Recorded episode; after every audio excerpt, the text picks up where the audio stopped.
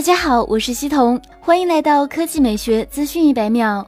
今天分析机构从产业链收集到的消息显示，二零一九款的 iPhone Ten 将迎来巨大的变化，主要变化集中在两个方面：第一，刘海会变小；第二，就是加入屏下指纹。此外，产业链送出的消息还显示，今年苹果要发布的三款 iPhone Ten 外形和功能上和去年的 iPhone Ten 完全一样，真正的亮点是加入了六点五英寸的 iPhone Ten Plus，同时还有六点一英寸的廉价 iPhone Ten。其实这已经不是第一次传出 iPhone Ten 上要加入屏下指纹的消息了。多次准确预测苹果新品的大神郭明基也曾透露，苹果正在重新评估 Face ID 的功能。如果用户都不满意的话，苹果很有可能加入屏下指纹。对于现在火热的全面屏形态来说，屏下指纹无疑是最好的选择。但是这个技术还有很多技术难点需要解决。虽说 vivo 已经发布了全球首款屏下指纹手机，但量产率如何提升还是个大问题。现在韩国产业链给出消息称，三星在屏下指纹技术上的推进再度受挫。